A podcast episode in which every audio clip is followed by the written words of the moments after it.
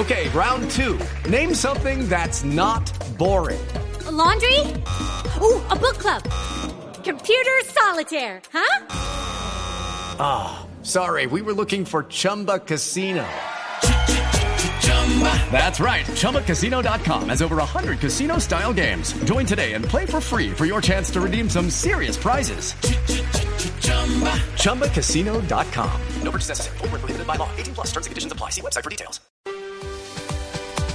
6 y 22 minutos de la mañana estamos en la primera hora de noticias en Blue Jeans de Blue Radio. Con todas las eh, los acontecimientos nacionales, la primera de ellas, las FARC aseguran que tienen a un militar norteamericano en su poder y anuncian su liberación. Eduardo Hernández. Muy buenos días. Pues las FARC informaron a través de un comunicado que tienen secuestrado al soldado norteamericano Kevin Scott Sutai y que fue retenido desde el 20 de junio de este año en el municipio del Retorno en el departamento del Guaviare. El mencionado ciudadano norteamericano asegura haber sido miembro de la Armada de los Estados Unidos desde el 17 de noviembre del año 2009 hasta el día 22 de marzo del 2013 y según su propia versión participó en la guerra de Afganistán entre los años de 2010 y 2011, según informa la guerrilla en este comunicado. En una parte, asegura el grupo insurgente, a pesar del derecho que nos asiste para mantener al soldado Kevin Scott como prisionero de guerra, hemos tomado la decisión política de liberarlo como un gesto que se enmarca dentro del ambiente de las conversaciones que se adelantan en La Habana con el gobierno colombiano, en búsqueda de un acuerdo que ponga fin al conflicto social y armado en nuestro país. Y finaliza diciendo el comunicado, para tal fin solicitamos la integración de una comisión humanitaria en cabeza de la senadora Piedad Córdoba, un delegado de la comunidad de Saint Egidio y el Comité Internacional de la Cruz Roja. Eduardo Hernández, Blue Radio. Y en otras noticias, el gobierno hizo graves denuncias relacionadas con los paros que están afectando actualmente al país. Por un lado, acusó al senador Jorge Robledo de estar detrás de los hechos violentos del paro minero y por otro mostró pruebas que vincularían a las FARC con la movilización del Catatumbo. Los detalles los tiene Julián Calderón. Julián, buenos días. Buenos días. El gobierno nacional revela una grabación en la que se escucha a dos hombres, uno de ellos, según el presidente Juan Manuel Santos, conocido con el alias de El Paisa, quien sería uno de los organizadores de las protestas campesinas en el Catatumbo. El gobierno lo vincula con la compañía 29 de mayo de las FARC, de la cual sería cabecilla. En la grabación, alias El Paisa y otro interlocutor señalan que están esperando a que el Escuadrón Móvil Antidisturbios SMAT de la policía entre a una zona controlada por manifestantes y que allí los estarán esperando que, que ellos manes se van a meter de una vez, sí, eh, los hermanos que piensan meterse hacia a la fuerza tratar de recuperar lo que es Corponor, sí. que tienen ahí, que tienen ahí algunas cosas ahí que piensan quitar con los, los, los, los, los, los, grandes de que eso es lo que ellos le tienen miedo a eso. Los hermanos están decididos a meterse, a meterse, a meterse. Ah, pero que metan que allí lo estamos esperando.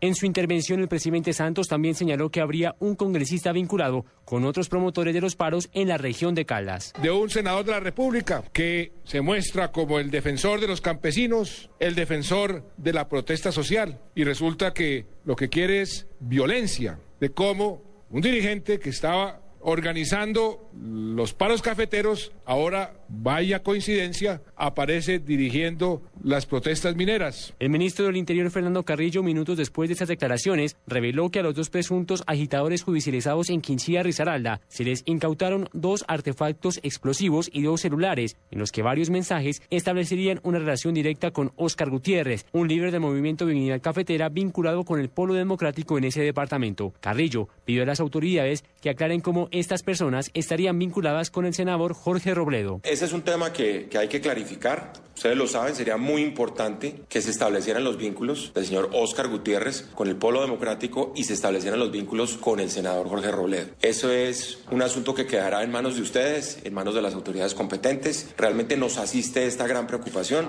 El gobierno ha venido insistiendo en que aquí ha habido intereses mucho más allá de los intereses auténticamente sociales que hacen parte de la protesta social. Minutos después se conoció la primera respuesta del senador Robledo a través de Twitter. Abro comillas. Ante su fracaso cafetero y minero, Santos recurre a la bajeza contra mí y el polo. No se desacredite más, presidente Juan Manuel Santos. Cierro comillas. Julián Calderón en Blue Jeans. Los políticos y líderes señalados por el gobierno de estar detrás de los desmanes en el paro minero respondieron. aseguran que todo es un montaje del gobierno para desprestigiar al polo democrático. Eduardo Hernández. El senador Jorge Enrique Robledo afirmó que el presidente Juan Manuel Santos está desesperado porque el paro se le salió de las manos y calificó la denuncia como una bajeza del gobierno. Pues es una bajeza, es una bellaquería de Santos y de Carrillo, no es una bellaquería este para. Un comentario a favor del presidente, doctor Santos, no se desacredite más. El gobierno ha fracasado rotundamente, fracasa en el paro minero y en el paro cafetero y fracasa en lo que tiene que ver conmigo, porque yo no he hecho nada indebido y en cambio cada colombiano sí está llegando a la conclusión que el que actúa indebidamente debidamente en este caso es el presidente Santos. Muy grave que el presidente Santos con bajeza, con actitudes de tipo fascista, quiera silenciar a la oposición. Blue Radio también conversó con Óscar Gutiérrez, el líder del movimiento Dignidad Cafetera, que fue mencionado por el gobierno en su denuncia.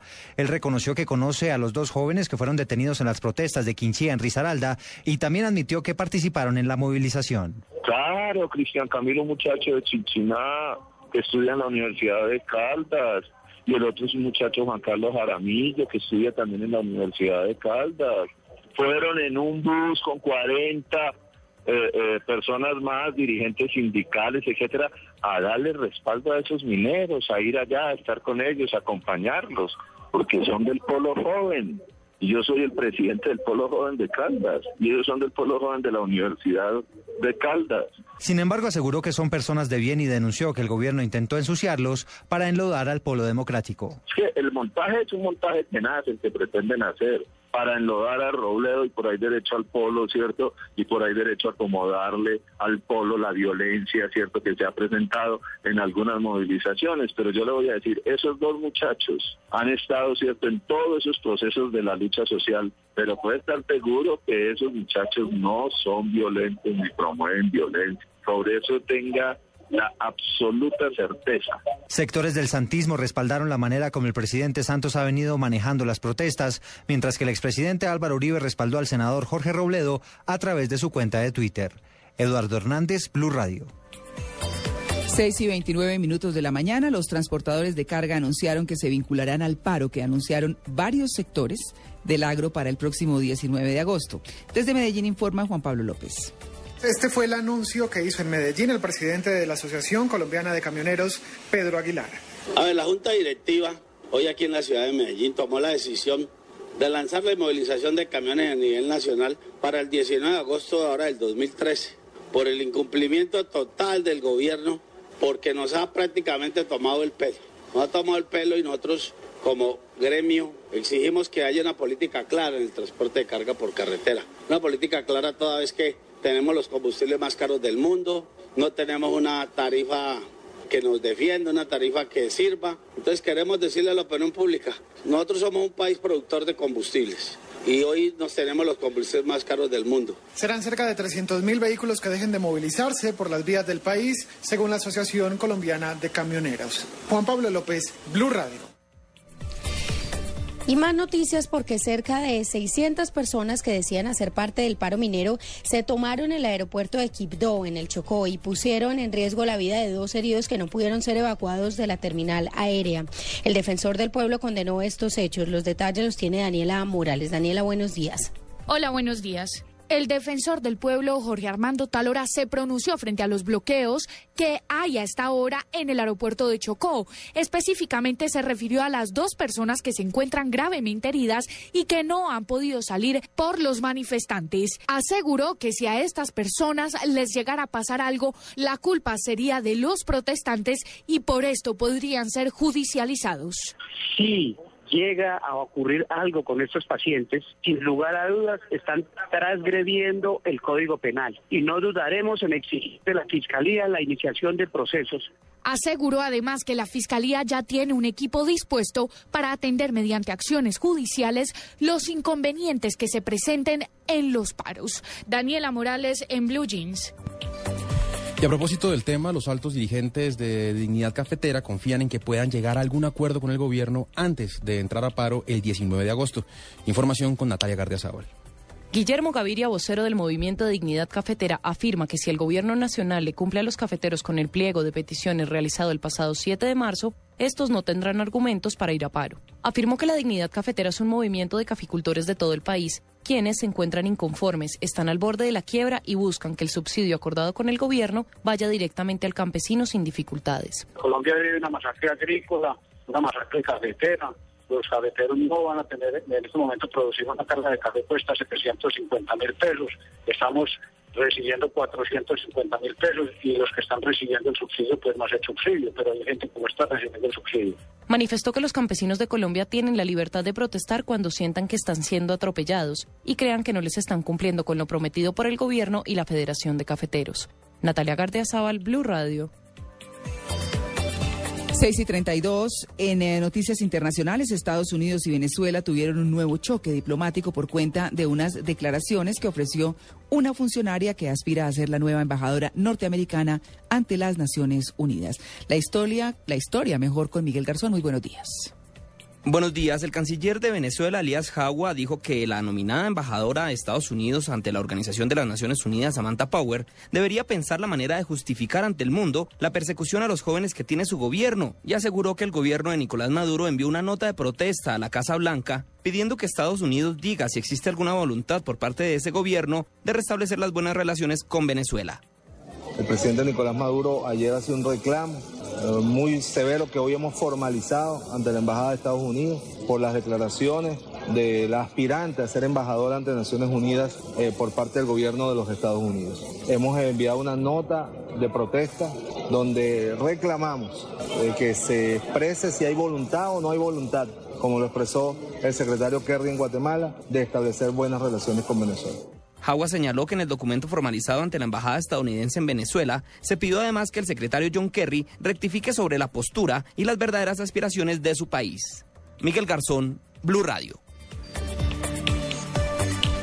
Y terminamos las noticias, pues la próxima semana es, empezará la venta de la boletería para el partido entre Colombia y Ecuador por las eliminatorias del Mundial. Toda la información deportiva la tiene Mariana Granciera. Mariana, buenos días. Muy buenos días. Este lunes empieza la preventa de boletería para el partido Colombia contra Ecuador. Compromiso que podría significar la clasificación anticipada del país al Mundial de Brasil 2014.